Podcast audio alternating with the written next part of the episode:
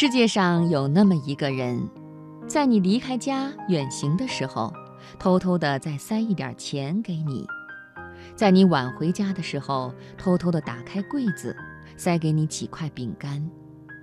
你的生活中有这样的人没有啊？下面这篇文章写到的外婆跟我的外婆很像，读着读着我真的会哭。我们一起来分享。第一次去上学的时候，我哭了整整一个早上。小城镇里过的都是安宁的日子，刮过的风都是让人满足舒服的，大家住的都是矮平房，瓦片房里围出了一个天台。夏秋时节的七点一刻，天台早已布满了暖黄色的阳光，一切都昭示着那天一动土，一嫁娶，一出行，一开学。外婆把我从床上抱起来，穿好衣服，抱到了天台的洗漱台旁边。她用湿润的毛巾擦着我的脸，朦胧中整装完毕。过了好一会儿。她才轻轻地对我说：“睁眼啦，今天要上学去啦。”他拉着我的手，提着书包，把我送到了小学门口，然后把我的手交给了一位胖胖的女老师。老师脱了脱金丝眼镜，随手指了最后一排的边角位置，让我坐下。那是教室光线最暗的座位。我觉得这一定是被遗弃的小孩子坐的地方，于是二话不说就开始哭。老师让做上课笔记，我拿着中华小铅笔边写边哭。老师让跟着读拼音，我张着嘴大声朗读，边读边哭。回想起来，一个小胖子窝在角落默默流泪，想必内心很有戏。那时候，外婆就站在后门口，一直看着我。老师受不了我的哭声，示意外婆进来哄哄我。于是她冲了进来，把我抱住。我反而更放肆了。忽然，他拉起我的手，一脸歉意地走到老师面前，说：“不好意思啊，老师，我们过几天再来。”于是之后的整整一周，我都没有去上学。在我看来，溺爱向来都是一个褒义词，一个老人用尽一切条件去护你、宠你，让你感觉你是这世界上最好的，这种事情在以后肯定是很难再遇到了。后来有一天，外婆生病了，爸爸妈妈回来了，说要把我带到他们工作的城市去。这次外婆没有留住我，反而是我挣扎着不想走了。她只好哄我跟爸爸妈妈走。也是在那之后，我见到外婆的机会越来越少。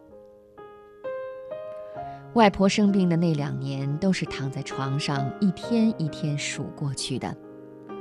她中风了，左半身偏瘫。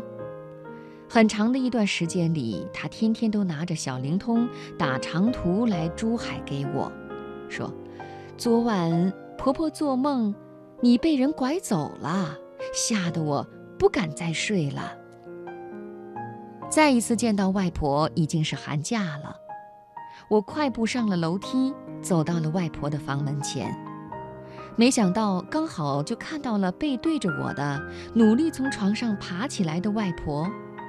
她一点一点地挪到床柱旁边，用能动的那只手一点点整理自己的衣领，梳好自己的头发，甚至想伸手去拿一面一米开外的塑料镜子来照一照。我忽然想起了许久以前，他也是这样在教室静静盯着我的，只是这一次无助的是他，站着的是我。最后看着他挺直等待的背影，我才假装成刚刚到达的样子，唤了一声：“婆婆，我回来啦。”外婆总是想把好吃的囤起来给我，于是她从床底下悄悄地拿出一罐蓝罐子的饼干，说：“听说这个脆脆的很香，婆婆牙齿不好，你快吃吃看吧。虽然那盒饼干早就坏了，忽然想起什么似的，他又悄悄地掀开枕巾，拿出几张皱巴巴的钱，让我偷偷藏好，别让别人知道。我心里忽然一酸，沉默了一会儿，突然听到外婆抑制不住地哭了，像个发脾气的小孩儿一样。她把钱皱皱地塞在我的手里。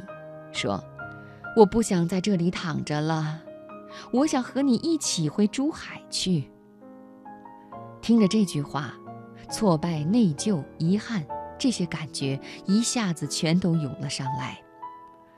因为我只能眼睁睁地看着他一天一天地躺在简陋的床上，无人陪伴，住在背阴潮湿的房子里，裹着用了十几年的棉被。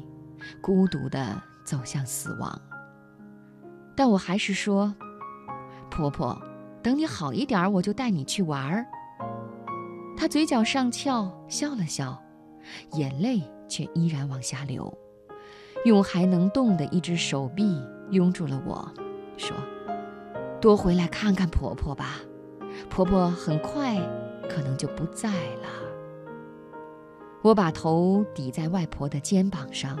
死咬着嘴唇，强忍住不哭。外婆去世已经四年，以前她住的那个四方的小房间，现在已经改成了拜神的地方。常年亮着的红灯和香火也没有驱散里面的阵阵湿气。人生就像一个定好的时钟，一个人来了又走，是不会跟你打好招呼的。钟响了，人就走了。那份无力保护外婆的挫败感，成了我守护身边其他人的更大的动力。收到了的好人卡，每一张都让我满足不已，因为我总是很后悔没能跟外婆说：“别怕，我陪你。”